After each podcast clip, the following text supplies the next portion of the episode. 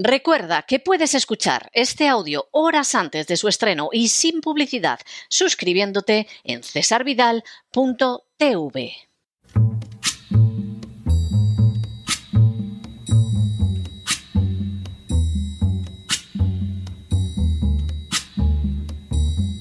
La voz con César Vidal, desde el exilio.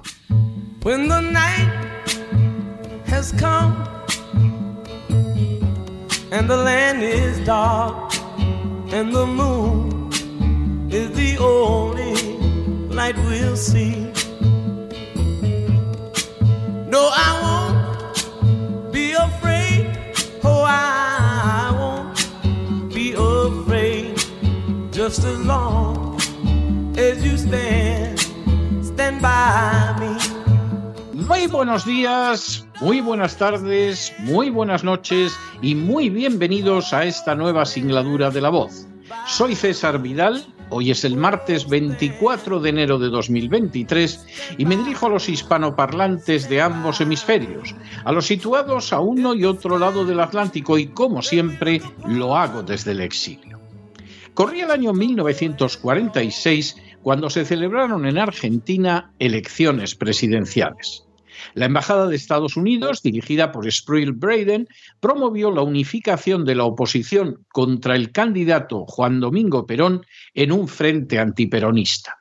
De manera más que significativa, en ese frente antiperonismo antiperonista forjado por Braden estaban los partidos comunista, socialista, la Unión Cívica Radical, el Demócrata Progresista, el Conservador, la Federación Universitaria Argentina, la Sociedad Rural de Terratenientes, la Unión Industrial, que representaba grandes empresas, la Bolsa de Comercio y los sindicatos opositores. El embajador americano Braden, de hecho, se convirtió en el dirigente político de la oposición a Perón e incluso pocos días antes de las elecciones impulsó la publicación de un informe denominado el Libro Azul, en el que se acusaba al gobierno militar del que había sido parte Perón de colaborar con las potencias del eje derrotadas en la Segunda Guerra Mundial. En una respuesta extraordinariamente inteligente, los partidos políticos que respaldaban la candidatura presidencial de Perón publicaron un libro de respuesta que se tituló El libro azul y blanco, los colores de la bandera argentina, y lanzaron la consigna Braden o Perón. En otras palabras, los argentinos tenían que elegir entre un candidato nacional, Juan Domingo Perón, u otro que obedecía totalmente a los intereses y los designios de una potencia extranjera, los Estados Unidos de América. En medio de la campaña electoral de 1946, sectores ligados a la sociedad rural argentina, la sección local de la Unión Cívica Radical y el Partido Liberal de Corrientes planearon un atentado contra Perón en esta ciudad.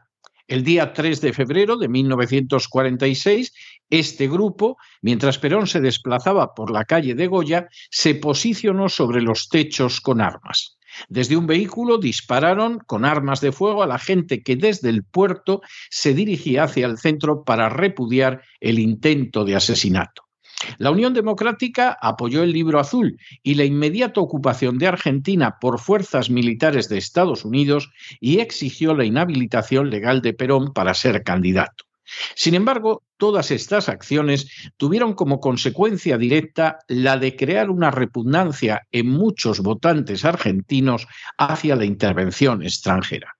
Finalmente, en unas elecciones absolutamente limpias, Perón se impuso con un 52,84% de los votos, mientras que su rival Tamborini se colocó en segundo lugar con el 42,8% de los votos, 10 puntos por debajo de Perón. En el colegio electoral, a su vez, Perón recibió 299 votos electorales contra solo 66 de Tamborini. La Unión Democrática, fruto directo de la intervención de Estados Unidos en las elecciones, se colapsó al verse derrotada y nunca volvió a unirse, mientras que por el contrario los partidos aliados de Perón se unificaron en el Partido Peronista a finales de ese año. Perón, que iba a impulsar toda una batería de leyes sociales, acabaría siendo derribado unos años después, pero de momento se había impuesto a la intervención extranjera. En las últimas horas hemos tenido nuevas noticias sobre la intervención extranjera en elecciones nacionales. Sin ánimo de ser exhaustivos, los hechos son los siguientes. Primero, el doctor Levin, un estudioso americano, compendió una base de datos conocida como Partisan Electoral Intervention by the Great Powers, es decir, e intervención partidaria electoral por los grandes poderes o PIG.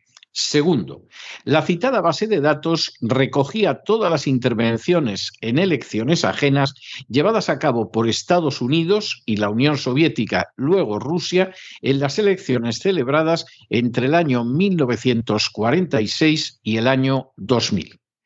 Tercero, el PIG constituye, por lo tanto, el fruto de seis décadas de estudio sobre la intervención de las dos grandes potencias de la segunda mitad del siglo pasado en elecciones ajenas. Cuarto, entre 1946 y 2000, Estados Unidos y la Unión Soviética o Rusia intervinieron al menos en una de cada nueve elecciones que se celebraron a escala nacional. Quinto, esa intervención resultó relevante para determinar quién ganaría las elecciones en no pocos casos. Sexto, de hecho, las intervenciones extranjeras tuvieron un peso más que considerable, por ejemplo, en la imagen que los votantes tuvieron de los participantes en las elecciones. Séptimo, igualmente el resultado electoral provocado por la intervención extranjera influyó extraordinariamente en el rumbo seguido a continuación de las elecciones por los vencedores de los comicios.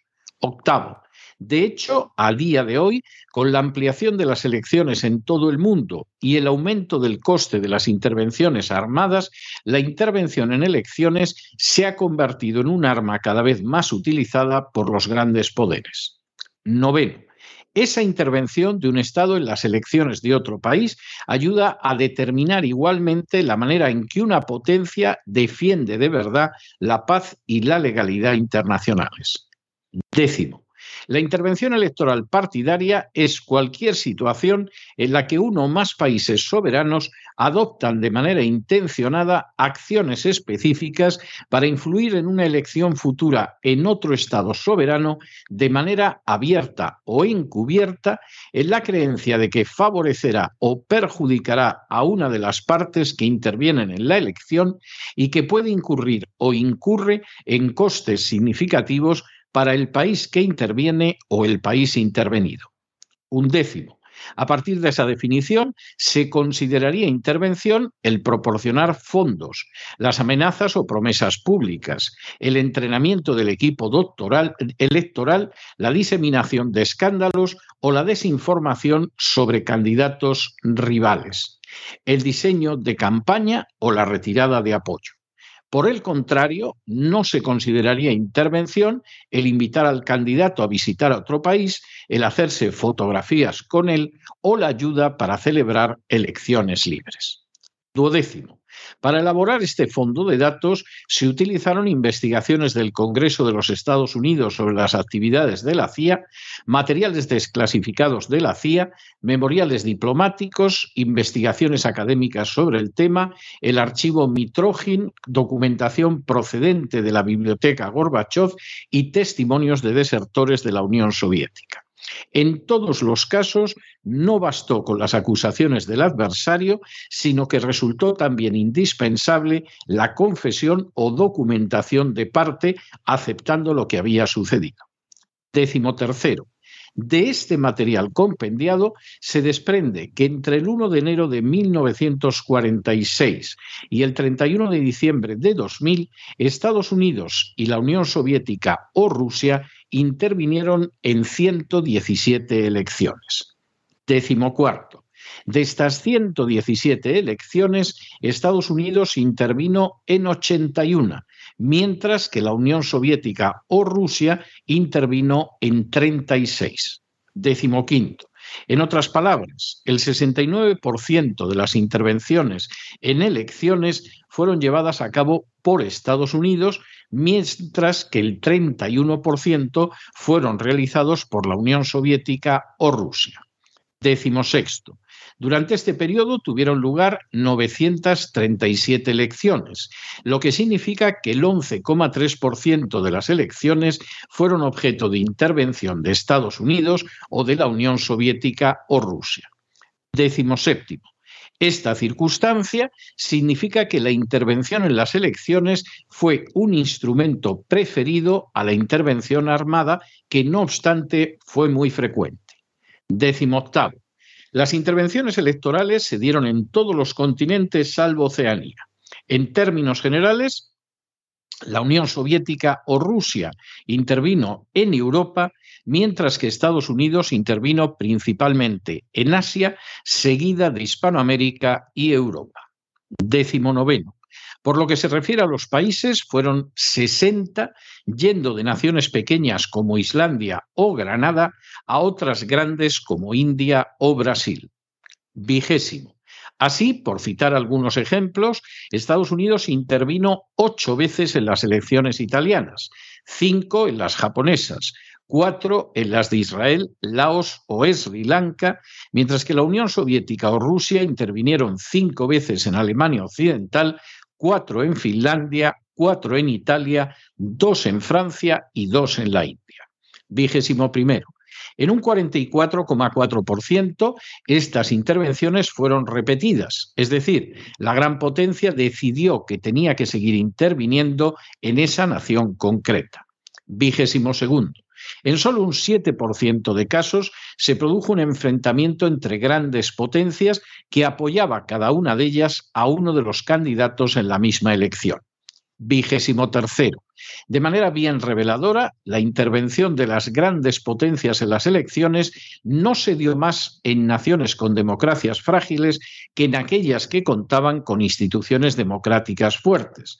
Por el contrario, en el 64,3% de los casos, la intervención extranjera se dio en democracias más que consolidadas. Vigésimo cuarto. En un 38,4% de casos, la intervención se produjo en naciones cuyas credenciales democráticas estaban fuera de toda duda, como es el caso de Suecia. Y vigésimo quinto, por supuesto, la intervención en las elecciones ha deparado beneficios a la potencia interventora. La intervención de Estados Unidos para que Yeltsin ganara las elecciones rusas tuvo como consecuencia directa, por ejemplo, abrir Rusia al saqueo de compañías transnacionales americanas y británicas. La democracia exige como condición indispensable la limpieza de las elecciones y la no injerencia de instancias extranjeras en las mismas. Ahora, cuando van pasando los años, cuando se desclasifican documentos y cuando la perspectiva histórica se agranda, podemos contemplar que esas condiciones no se dieron en buena parte de las elecciones posteriores a la Segunda Guerra Mundial. En Italia, por ejemplo, Estados Unidos intervino una y otra vez para garantizar el triunfo de la democracia cristiana, maniobra, por cierto, en la que recibió el respaldo decidido de la Santa Sede y de la mafia.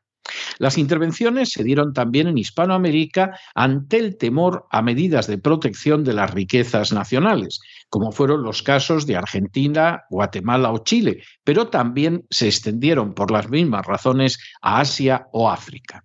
En ocasiones se pretendía, como al apoyar a Yeltsin en Rusia, poder saquear la nación impidiendo su recuperación ulterior.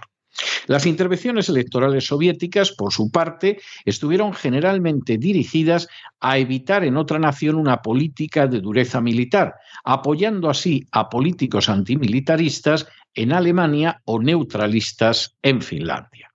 De manera bien reveladora, dos terceras partes de las intervenciones fueron realizadas por Estados Unidos y tuvieron lugar de manera más que significativa en naciones plenamente democráticas, pero cuyos gobernantes no parecían dispuestos a someterse a una actuación política concreta. Aunque el estudio del Dr. Levin concluye en el año 2000, resulta inevitable formularse preguntas sobre otros procesos electorales posteriores. Por ejemplo, ¿quién estuvo detrás de los atentados del 11M en España que cambiaron la historia de ese país mediante un cambio electoral? Por ejemplo, ¿qué garantías de un mínimo juego democrático han tenido las elecciones en Ucrania después del golpe de Estado de 2014 impulsado por Victoria Nolan y George Soros, entre otros? Por ejemplo, ¿qué legitimidad tienen las fuerzas electorales que han recibido fondos y ayuda logística de la dictadura de Venezuela? Por ejemplo, ¿puede considerarse un golpe de Estado las elecciones presidenciales que hace dos años llevaron al poder a Joe Biden con la ayuda de fuerzas de carácter supranacional?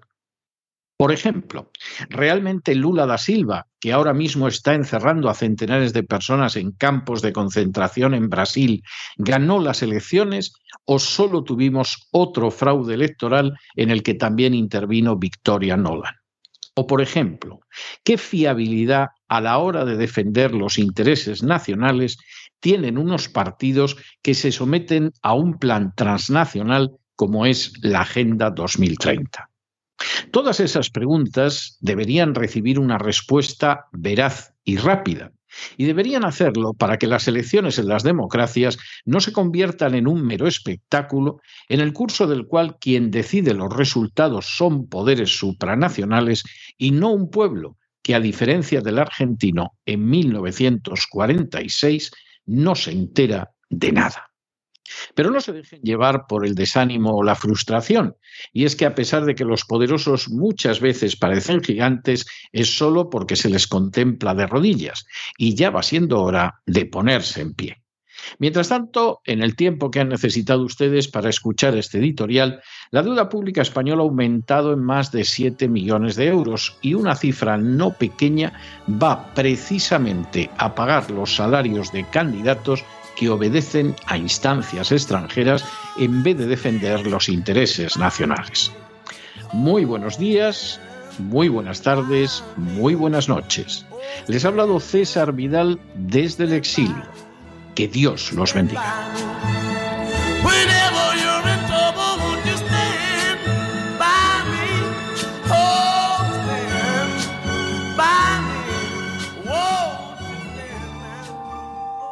Esta sección está patrocinada por crowdfunding con el siguiente mensaje.